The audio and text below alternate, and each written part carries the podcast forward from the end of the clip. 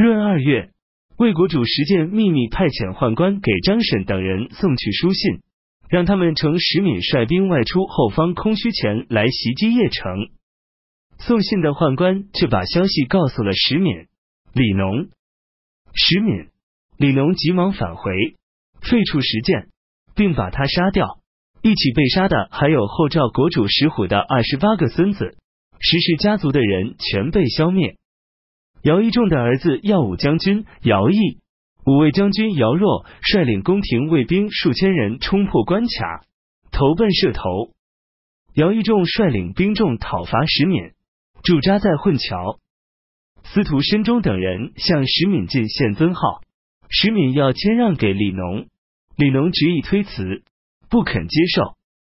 石敏说：“我们原是晋朝的人士，如今晋皇室尚在，我希望和诸君一起分割州郡而治，各自称为牧、守、公、侯，然后上表迎接晋朝天子返回故都洛阳。”尚书胡穆进言说：“陛下的圣德顺应天意，理应登上天子之位。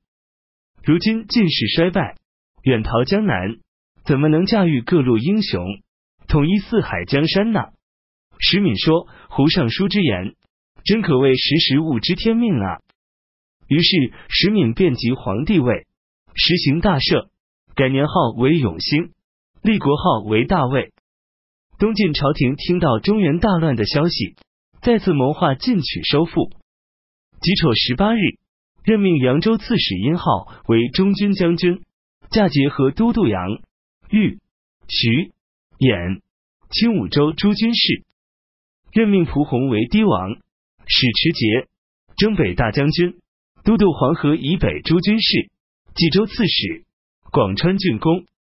任命蒲建为假节、右将军，兼黄河以北征讨前锋诸军事，相国公。姚义仲、蒲洪都怀有占据关右的志向。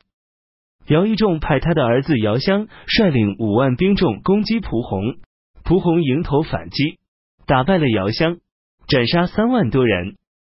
蒲洪自称为大都督、大将军、大单于、三秦王，改姓为福，任命南安人雷若儿为辅国将军，安定人梁棱为前将军，并兼任左长史，任命冯异人于尊为后将军。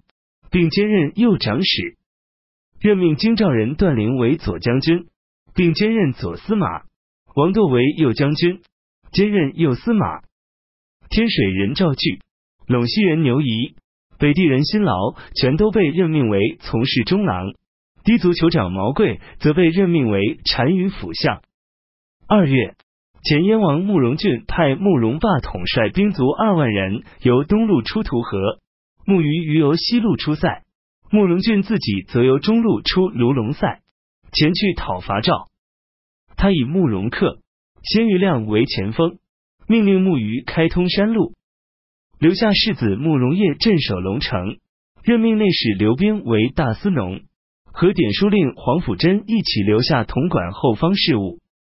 慕容霸的军队抵达三行。后，赵国征东将军邓恒。惊慌恐怖。焚烧了储备粮饷武器的仓库后，弃安乐城逃走，去和幽州刺史王武一起保卫蓟城。图河南部都尉孙勇迅速开进安乐城，扑灭余火，没收了粮食、布匹。慕容霸收取了安乐、北平的武器粮饷后，与慕容俊会师于林渠。三月，前燕国的军队抵达吴中。王武留下部将王陀带领数千人守卫蓟城，自己与邓恒一起前去保卫卢口。乙巳初五，慕容俊攻下了蓟城，抓到王陀，把他杀掉。慕容俊还想把王陀手下的一千多士兵全部活埋。慕容霸劝道：“赵国施行暴虐，大王您才兴师讨伐，目的是想把百姓从水深火热之中拯救出来。”进而安抚占据整个中原地区。如今刚刚攻下蓟城，就要坑杀赵国的士兵，恐怕不能以此作为国王军队的先声。慕容俊于是释放了这些兵士，把都城定在蓟城，中原地区的士人百姓相继来归降。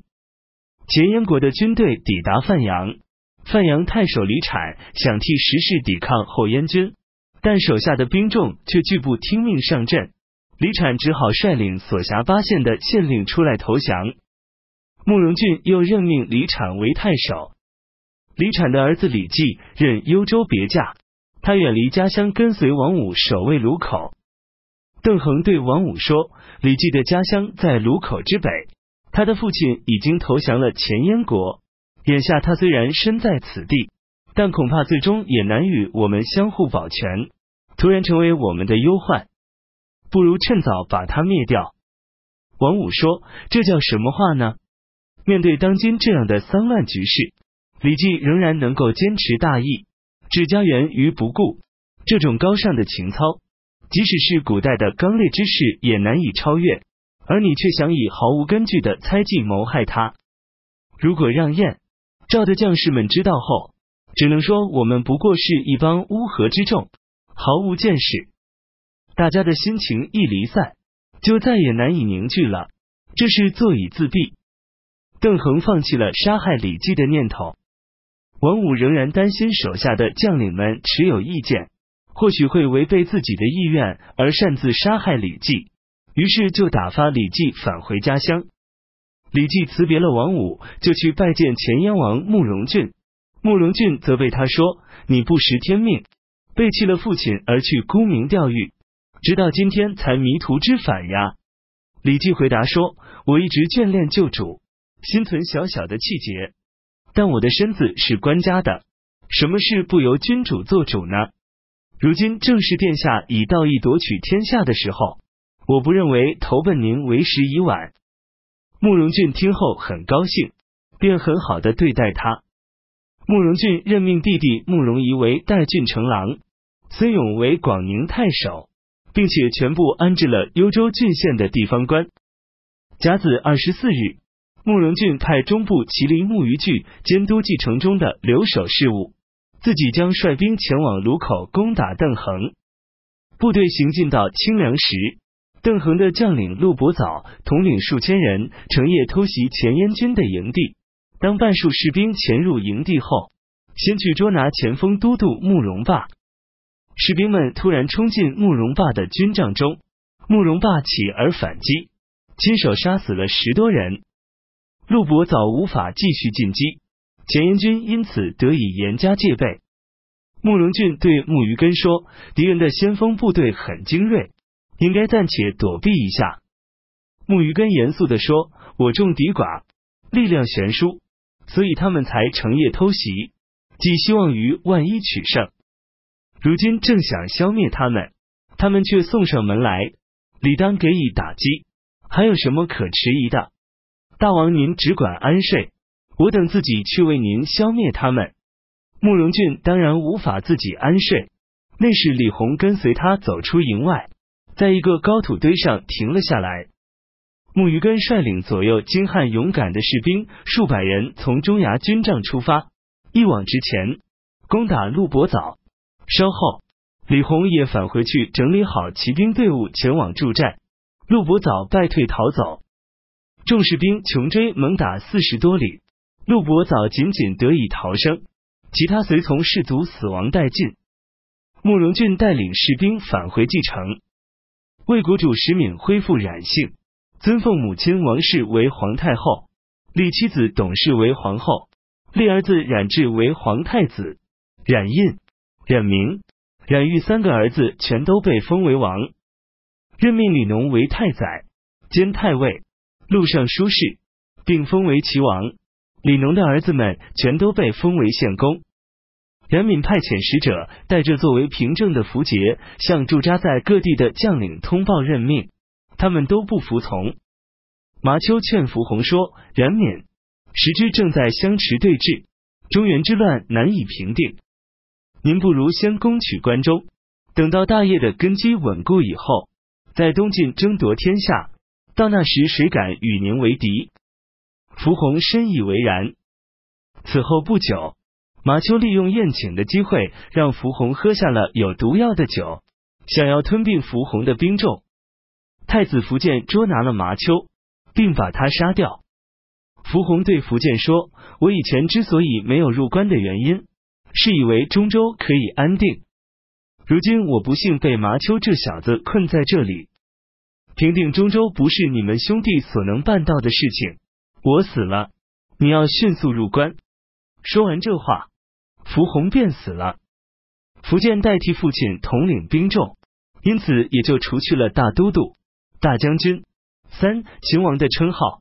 改称晋朝的官职爵位，派他的叔父福安前往东晋朝廷报告丧讯，并且请求朝廷的旨意。后赵国新兴王石之在襄国即皇帝位，改年号为永宁，任命汝阴王石坤为相国，占据州郡的六夷将领们全都响应他。石之任命姚义仲为右丞相，亲赵王，以特殊的礼遇对待他。姚义仲的儿子姚襄。英勇过人，多才多谋，世人百姓大都喜爱他，就请求姚歌仲以他作为继承人。姚义仲以姚襄不是长子为由，没有同意，但继续前来请求的人日以千计，姚义仲于是就让他统领军队。时之任命姚襄为骠骑将军、豫州刺史、新昌公。又任命福建为都督河南诸军事、镇南大将军、开府仪同三司、兖州牧、略阳郡公。夏季。四月，后赵国主石之派汝阴王石坤统领十万士兵讨伐魏国。